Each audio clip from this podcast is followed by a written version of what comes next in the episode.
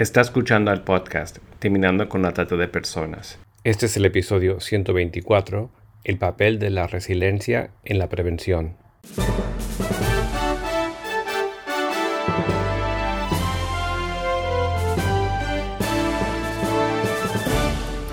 Bienvenido al podcast Terminando con la Trata de Personas.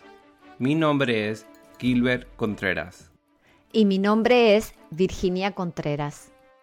A través de nuestros episodios, que se emitirán cada dos semanas, buscaremos empoderarlo a usted con herramientas para estudiar el asunto, ser una voz y hacer una diferencia para terminar con la trata de personas. En este episodio, Virginia estará abordando el tema de la resiliencia con Bárbara Sachs, magíster en psicología clínica. Escuchémoslas. Buenos días, Bárbara. Un gozo tenerte con nosotros en nuestro podcast Terminando con la Trata de Personas. Y en este episodio estaremos hablando del rol de la resiliencia en la prevención de diferentes problemáticas sociales que se presentan de manera especial en la vida de niños y adolescentes. Y para comenzar a hablar del tema, ¿podrías explicar a nuestra audiencia qué es la resiliencia?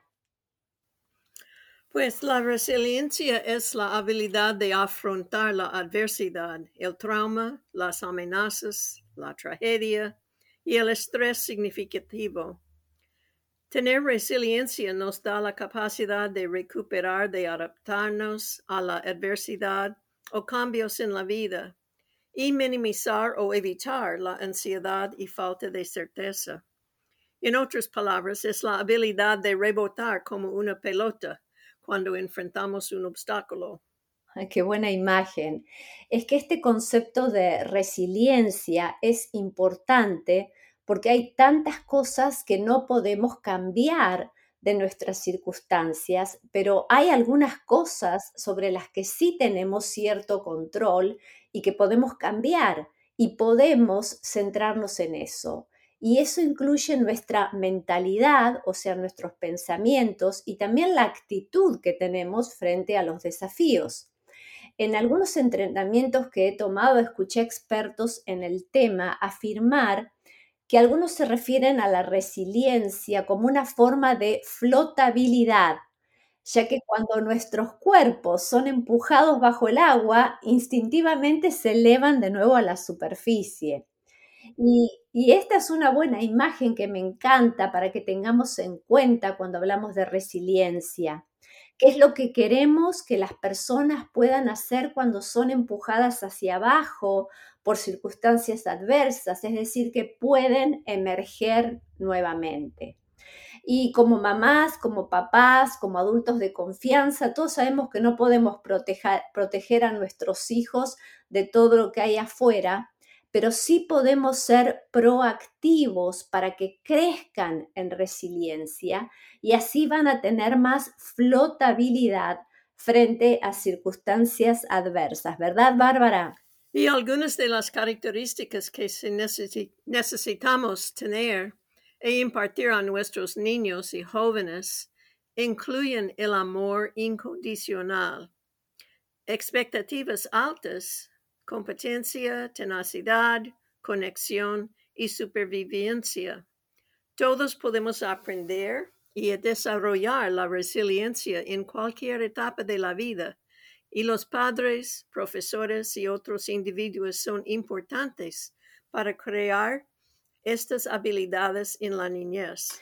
Qué importante lo que mencionas. Así que edificar resiliencia entonces debe ser una práctica preventiva continua de crianza, de enseñanza y o de mentoría de jóvenes, porque es una práctica que edifica la fortaleza de un niño y la almacena para los momentos críticos en los que enfrentarán desafíos y obstáculos.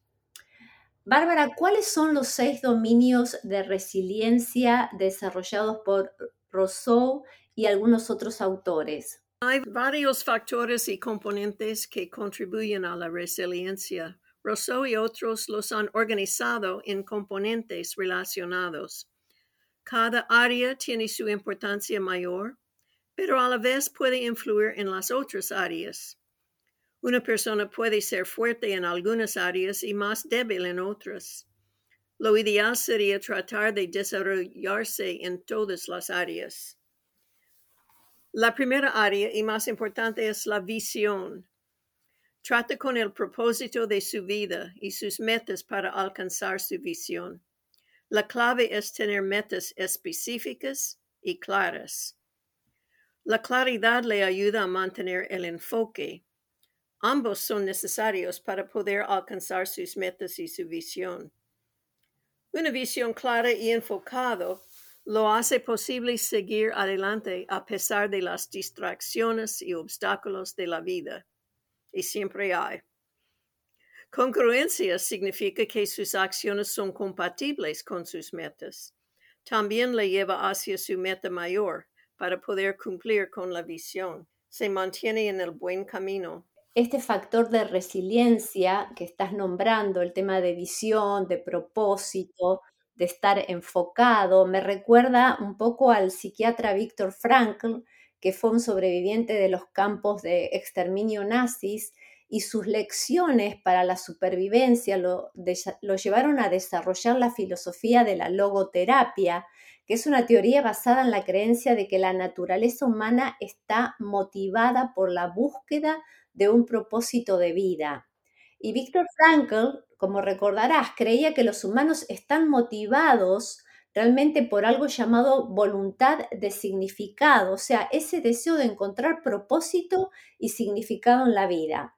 Y precisamente hablando de este tema, él argumentó que la vida puede tener significado incluso en las circunstancias más difíciles y que la motivación para vivir proviene de encontrar ese significado. Así que es importante esta área de visión y de propósito en, cuando hablamos de resiliencia. Quisiera ahora que puedas referirte a otra área de la resiliencia. La segunda es la compostura o serenidad, que tiene varios componentes. Primero, el autocontrol de las emociones y la habilidad de actuar con calma en situaciones de conflicto y cambios inesperados.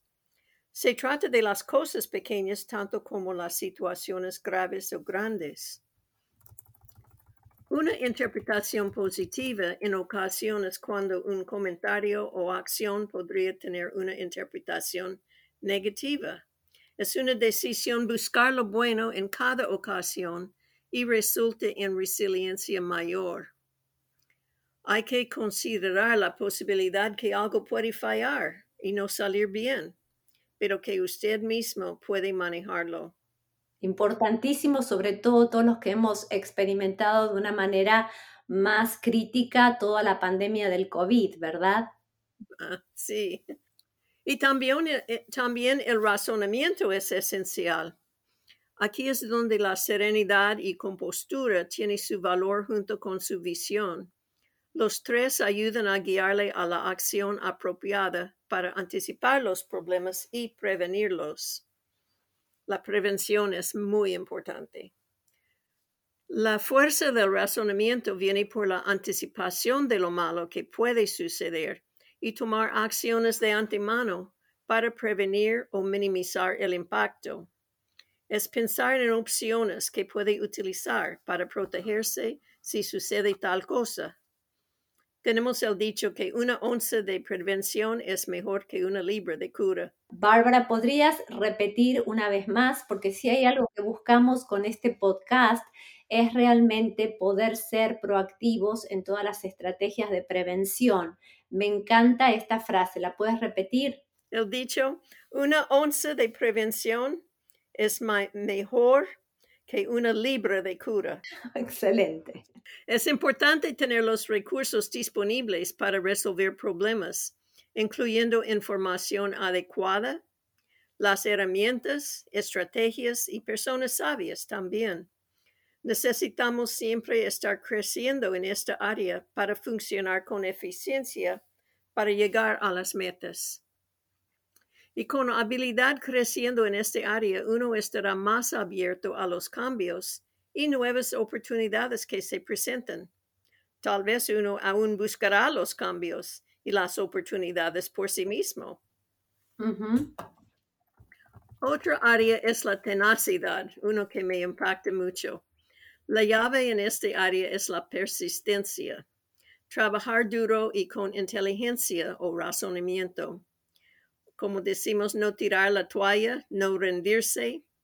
Por ejemplo, yo estudiaba un posgrado que fue diseñado para dos años de estudio, pero me costó 10 años para terminarlo. Necesitaba bastante persistencia y tenacidad. Pero lo, lo, lo increíble que ahí se ve las, las herramientas que has tenido en la vida, porque conociendo todas las adversidades que has atravesado, sin embargo tenías herramientas de resiliencia precisamente para ser tenaz y persistir hasta alcanzar la meta. Sí, verdad. Si tuvimos tiempo para tener toda la historia, estoy escribiendo el libro, espérelo. También aprender de nuestros errores. También yo tengo que uh, aprender mucho por mis errores. Mirarlos sin emoción y con. Uh, objetividad. Todos cometemos errores por ser humanos. La cosa importante es cómo lo manejamos y que aprendemos de ellos para no repetirlos. Y también tener optimismo realístico contribuye a su capacidad para lograr sus metas. Reconocer la posibilidad de encontrar obstáculos y vencer sobre ellos es parte de la tenacidad que le trae el éxito en llegar a sus metas. También a mí me parece crucial el concepto de tenacidad, esa idea de persistencia y de una mentalidad de estar dispuestos a trabajar duro y permanecer, es decir, no abandonar, como decías, no tirar la toalla, sino lidiar con problemas y desafíos si esperamos lograr algo especial. Como escuché enfatizar en un entrenamiento que tomé al respecto, es que sabemos que muchos científicos, incluso Albert Einstein, que fue uno de los mejores físicos de todos los tiempos, él dijo, no es que sea tan inteligente, es solo que me quedo con los problemas por más tiempo. Tal vez otros matemáticos o físicos abandonaban frente a un problema que no podían resolver, pero él persistía. Y sabemos lo inteligente que fue Einstein, pero incluso él atribuyó su éxito a la idea de seguir con una idea con tenacidad y determinación hasta concretarla. Y esto también es una buena noticia para los que nos escuchan, porque esto quiere decir que podemos edificar esa tenacidad en los niños cuando les enseñamos a aprender de sus errores, como tú decías. Sabemos que casi nunca hacemos las cosas bien la primera vez, pero es importante cómo reaccionamos a nuestros errores. Es importante, como decías, poder mirar objetivamente nuestros errores, encontrar lecciones en ellos y no ser definidos por nuestros errores. Porque el fracaso no es un estado permanente, eso es algo que siempre le decimos, a, sobre todo a nuestros estudiantes. Queremos guiar a los niños a ver sus contratiempos como oportunidades para intentarlo de nuevo y ver sus limitaciones como desafíos que aún no han aprendido a superar algo, pero que lo pueden superar. Queremos que todos los niños entiendan la importancia de la tenacidad, porque esa es la diferencia entre el éxito y el fracaso, porque con tenacidad el fracaso no es la palabra final, sino que una vez más es una oportunidad tal vez para probar de otra manera. Y otro ejemplo que siempre me gustó es el de Thomas Edison, cuando dio a conocer al mundo el proceso de investigación y de ensayos malogrados por el cual había conseguido crear esa bombilla incandescente o ese foco de alta resistencia. Porque algunos dicen que él dijo, no fueron mil intentos fallidos, fue un invento de mil pasos. Entonces, realmente es importante en esto de edificar y de ayudar a nuestros hijos a almacenar esta tenacidad y esta resiliencia, poder trabajar con ellos. Yo me acuerdo que nuestra hija tardó tanto en aprender a andar en bicicleta, pero no se dio por vencida a pesar de los golpes y una vez más probaba, probaba hasta que supo andar. Eh, Bárbara, has hablado de tenacidad. ¿Cuál es otra área para, para considerar para desarrollar la resiliencia? Otra es la colaboración, muy necesario. Como seres humanos somos creados para estar en relación con otras personas. Necesitamos ver la cara y las expresiones no verbales de otras personas. Y perdimos mucho de esto en los medios de hoy día. Tenemos la necesidad de redes de apoyo para nuestro beneficio y también para ayudar a los demás en nuestra comunidad. Y necesitamos la percepción tanto como la realidad de esta red para sentir el bienestar. Hay que mantener los contactos no solo para sí mismos, sino también para los que necesitan su ayuda y apoyo. Por ejemplo, los viernes reúno con dos amigas cada semana para um, charlar y orar y comer juntas uh, y dar este tipo de apoyo que necesitamos los tres de nosotros. Y también reúno regularmente con un grupo familiar en mi iglesia y oramos el uno para el otro. Y es muy, muy importante en nuestras vidas. Y el contexto es importante. Hay una diferencia entre su red de apoyo en su trabajo, por ejemplo, y en su contexto con familia y amigos personales.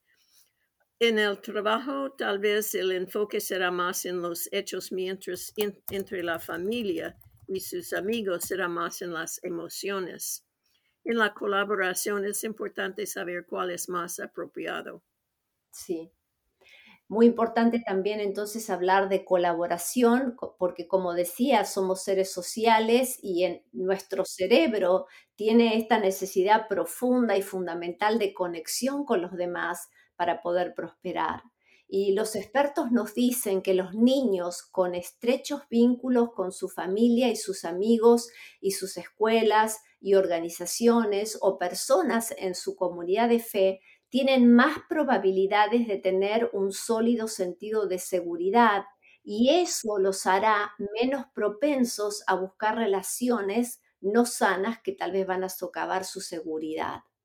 En nuestra cultura occidental, yo he notado que tendemos a vivir de una manera tal vez más individualista, pero en la mayor parte del resto del mundo, y has vivido en Latinoamérica y sabes que es así, es más la cultura del nosotros.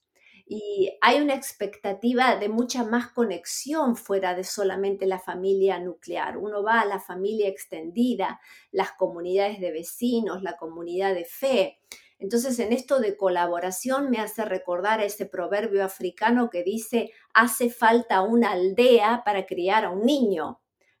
no es solamente tarea de uno o de dos. Entonces, qué importante que es esto de la colaboración, especialmente pensando en las madres solteras poder crear oportunidades para que otros sean parte de la vida de sus hijos, para su desarrollo más completo y para asegurarse de que los niños tengan esa resiliencia.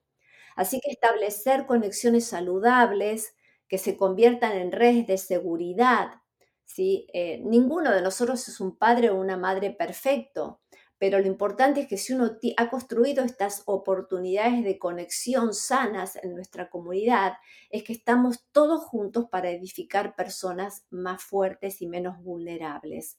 Entonces, si somos intencionales en quién incluimos en nuestra aldea, entre comillas, y creamos estas redes de apoyo, realmente va a beneficiar a nuestros niños y a nuestros adolescentes especialmente durante esos momentos en los que es posible que no podamos estar tal vez allí para ellos de una razón, por una razón u otra. Muy importante el tema de la colaboración. ¿Y cuál es la última área, Bárbara, que querías mencionar? El salud. No, no debemos pasar sobre la salud, porque esta área es fundamental para la resiliencia. La buena salud hace posible desarrollar su visión mayor. No es solo la meta, sino el poder habilitador para alcanzar sus metas. La nutrición saludable afecta su cerebro y capacidad mental tanto como su forma física.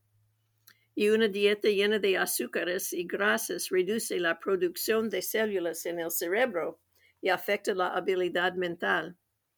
El ejercicio provee la capacidad de pensar y actuar con más fuerza y poder. Este es crítico.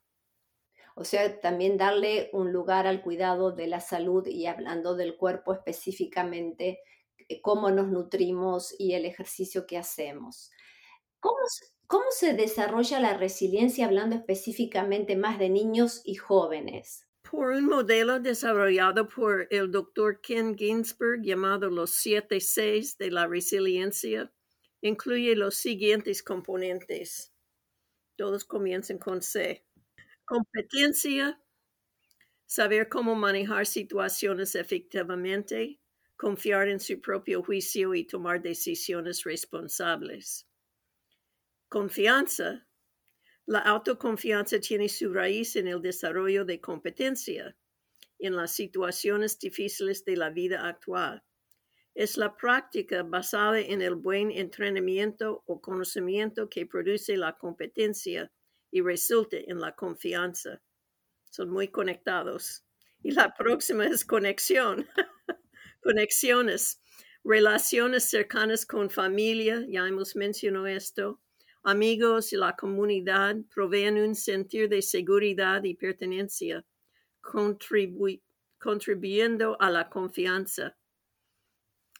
El carácter vital es tener una conciencia fundamental de lo bueno y lo malo para poder tomar decisiones responsables, contribuir a la sociedad y experimentar un sentido de autoimagen positiva. Otro C contribución, tener un sentido de propósito personal que hace posible contribuir a la comunidad con reciprocidad. Todos tienen algo que contribuir a la sociedad. Y control, habla del control interno que le ayuda a ser una persona quien actúa para resolver sus problemas en lugar de verse a sí mismo como víctima. Y finalmente, afrontamientos o superación, capacidad. Aquí está el C.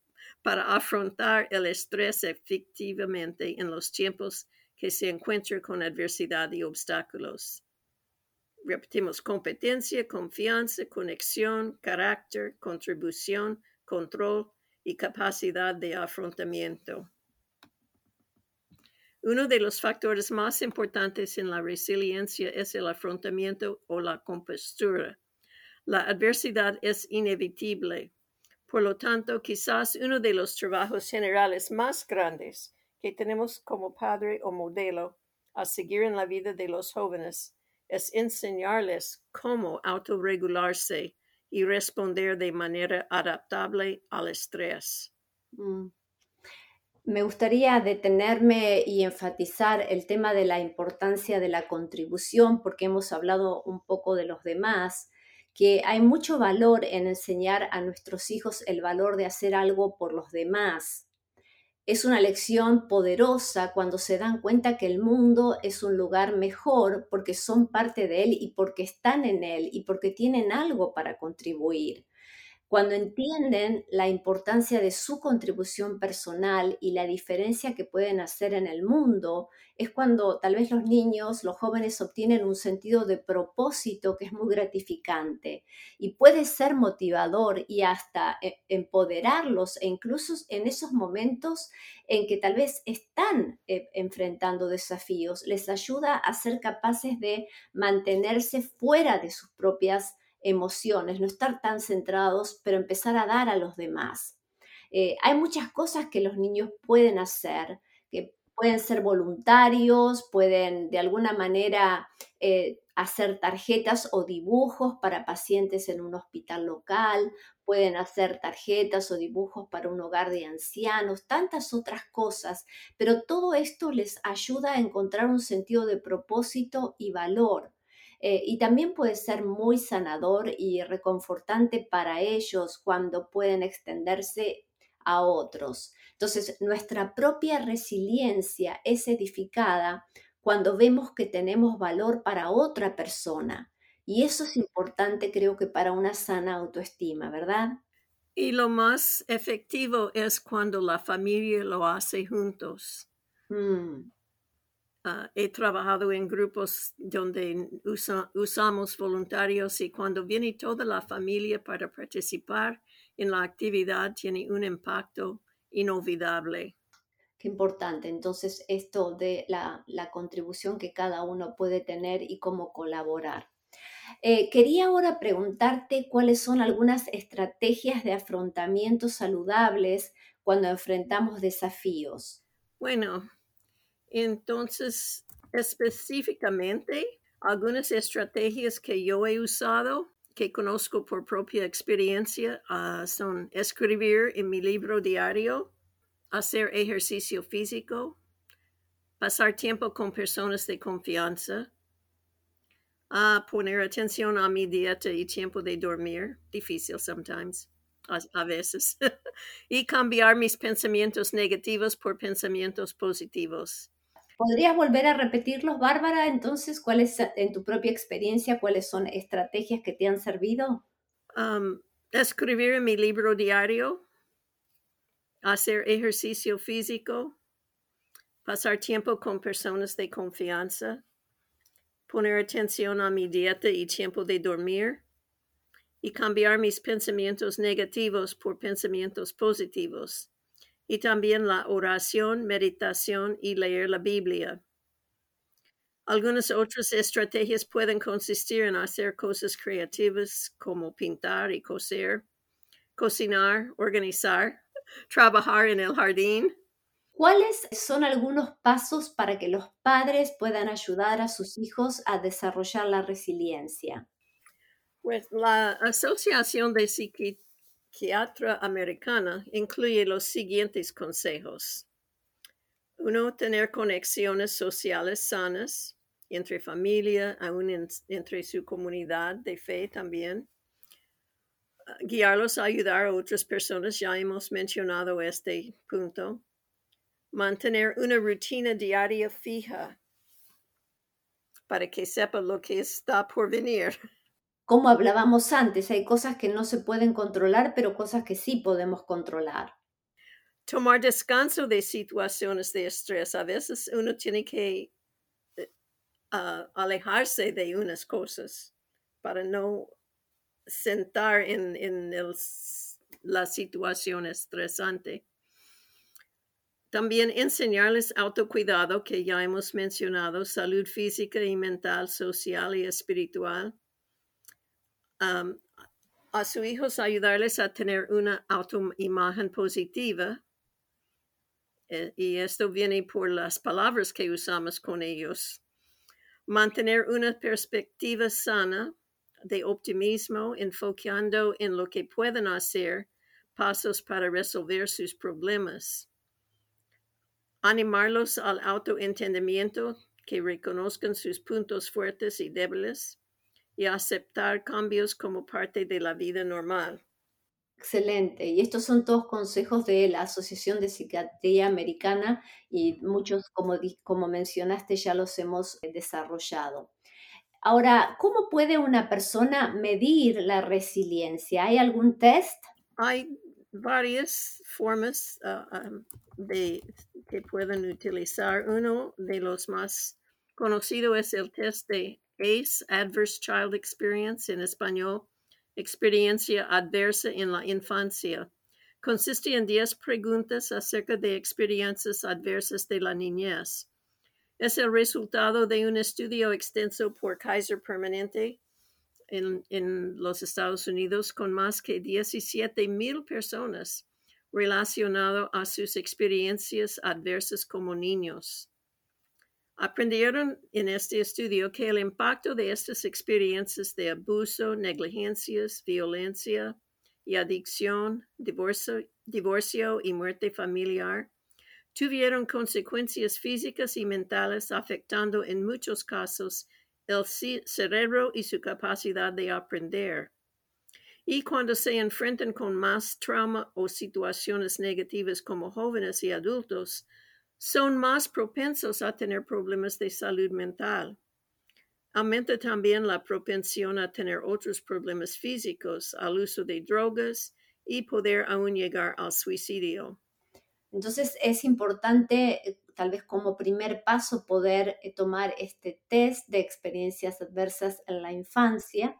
Y si está interesado en conocer más acerca de este test, al pie de este podcast vamos a poner un enlace para que pueda tener al alcance este recurso. Hay otro recurso, ¿verdad? Sí, uno se llama Resilience Measurement Practical Guidance o Guía Práctica de Medición de Resiliencia. Ofrece otro estudio relacionado a la resiliencia. Se trata de una variedad de elementos alrededor del mundo que requieren la resiliencia para superar los efectos de choques y estreses mundiales, especialmente relacionado con casos humanitarios y el desarrollo de comunidades. Y también vamos a poner el enlace de este recurso para que se puedan informar al respecto. Bárbara, ¿cuáles son algunas características de una persona que tiene desarrollada la resiliencia? Algunos son locos de control, enfoque en cómo uno mismo, en contraste a fuerzas externas, puede controlar los resultados de un evento. Um, lo que podemos controlar, hay, que controlarlo. Apoyo social de familia, amigos y colegas cuando es necesario. No depender solo en nosotros mismos. Estrategias para identificar los problemas que puede controlar y resolver. Optimismo cuando las cosas son difíciles y creer en su capacidad de manejarlas y autocuidado mental, emocional y físico como una prioridad. Autoconocimiento, conocer sus fuertes y sus puntos débiles y cómo utilizar sus recursos internos. Si tenemos estas características, podremos superar las cosas que enfrentamos y servir como buenos modelos de resiliencia para nuestros hijos también. Dos puntos esenciales son, primero, es más importante modelar la resiliencia que solo hablar de ella. si en nuestras vidas, diarias mostramos la resiliencia y la compostura cuando se presenta la adversidad, nuestros hijos aprenderán por nuestros ejemplos. Y segundo, los jóvenes viven según las expectativas que tienen los adultos alrededor de ellos. Necesitan adultos quienes tienen expectativas altas, pero realísticas, y el amor no condicional para con ellos.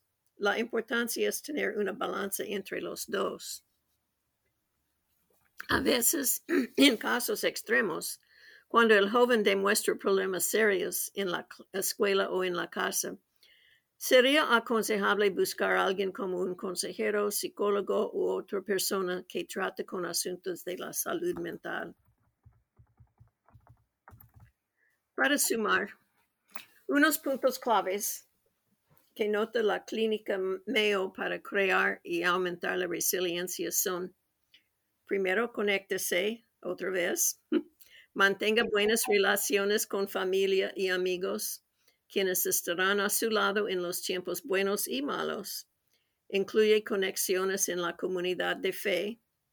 Dos, haga cada día significante. Tenga un propósito positivo y metas no solo para su futuro, pero para su día de hoy. Tres, aprenda de sus experiencias. Recuerde tiempos que ha superado del pasado. Considerar los pasos y estrategias que le ayudaba antes. Escríbelos en un diario y considérelos. Cuatro, mantenga la esperanza. No puede cambiar el pasado, pero puede anticipar y adaptarse a lo que viene con menos ansiedad. Y cinco, cuídese. Participe en actividades para su propio beneficio con cosas que contribuyen a su salud física y mentalmente. Practique formas de relajación para reducir el estrés. Siempre estoy diciendo a personas, respire. Y sexto, sea proactivo. Reconozca lo que necesita hacer y tome acción. si está en una situación traumática o de pérdida, sabe que la situación puede mejorar con el tiempo si usted hace su parte. Y si necesita ayuda, considere hablarlo con un profesional. Usted con orientación y práctica puede mejorar su resiliencia y bienestar mental. Excelente. Muchos de nosotros como padres hemos sido testigos de cualidades resilientes de nuestros hijos y pensemos en todos los hitos que han alcanzado nuestros hijos cuando estaban aprendiendo a hablar, aprendiendo a caminar, a alimentarse, a andar en bicicleta, hasta conducir un automóvil. Eh, todos perseveraron a través del dolor, de intentos fallidos, se secaron las lágrimas, les hemos curado las rodillas, sin embargo siguieron intentándolo hasta que dominaron ese objetivo. Por eso creo que es muy importante tener en cuenta que estas cualidades de resiliencia, que ya son parte de nuestros hijos, porque han ido creciendo y han ido atravesando obstáculos. Sin embargo, recalcar que ellos también pueden seguir edificando resiliencia, ya que la resiliencia no es una característica fija, sino que la resiliencia se puede nutrir y desarrollar. Y también debemos tener en cuenta que los niños, como decías, nos están mirando, nos están observando a nosotros como modelos a seguir. Y por lo tanto tenemos también nosotros los adultos ser intencionales en las formas en que construimos y almacenamos nuestra propia resiliencia para días más difíciles. Y una vez más, cómo modelamos todas esas características para nuestros hijos, para los niños y los adolescentes en nuestras propias comunidades. Excelente el tema del día de hoy. Muchísimas gracias, Bar, por tu disposición a dialogar con nosotros sobre un tema tan interesante. Gracias por la oportunidad de compartir. Únase a nosotros en la lucha contra la trata de personas y le daremos herramientas que necesita para marcar la diferencia en su comunidad. Visite nuestra página web terminando con la.